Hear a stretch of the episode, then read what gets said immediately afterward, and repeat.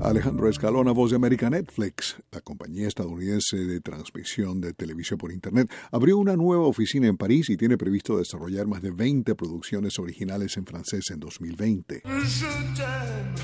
Lanzado en 2014 en Francia, donde posee 40 empleados y tiene operaciones en la capital, Netflix ha desarrollado 24 títulos franceses, incluyendo 6 películas, 9 series y 3 documentales.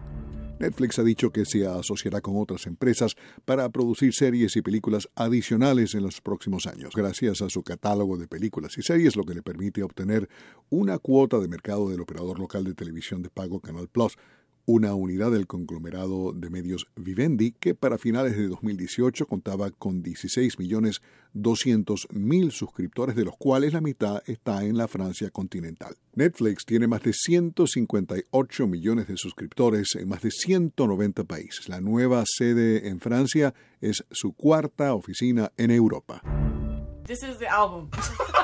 Los organizadores de los premios Grammy suspendieron momentáneamente a su presidenta y directora ejecutiva Deborah Togan debido a una acusación de conducta inapropiada y dejaron claro que el espectáculo del 26 de enero continuará según lo previsto.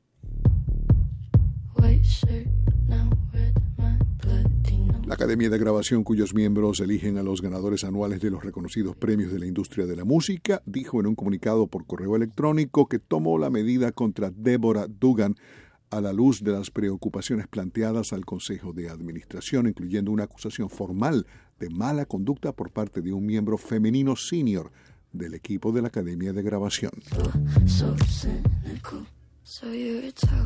La organización no proporcionó más comentarios sobre la naturaleza de la acusación o la relación de Dugan con la mujer acusadora.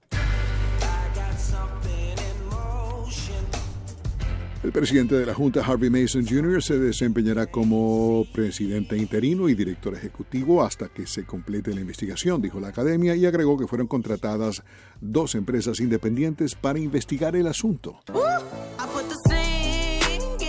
Dugan tomó el timón de la Academia de Grabación el primero de agosto como la primera mujer presidente y directora ejecutiva de esa organización.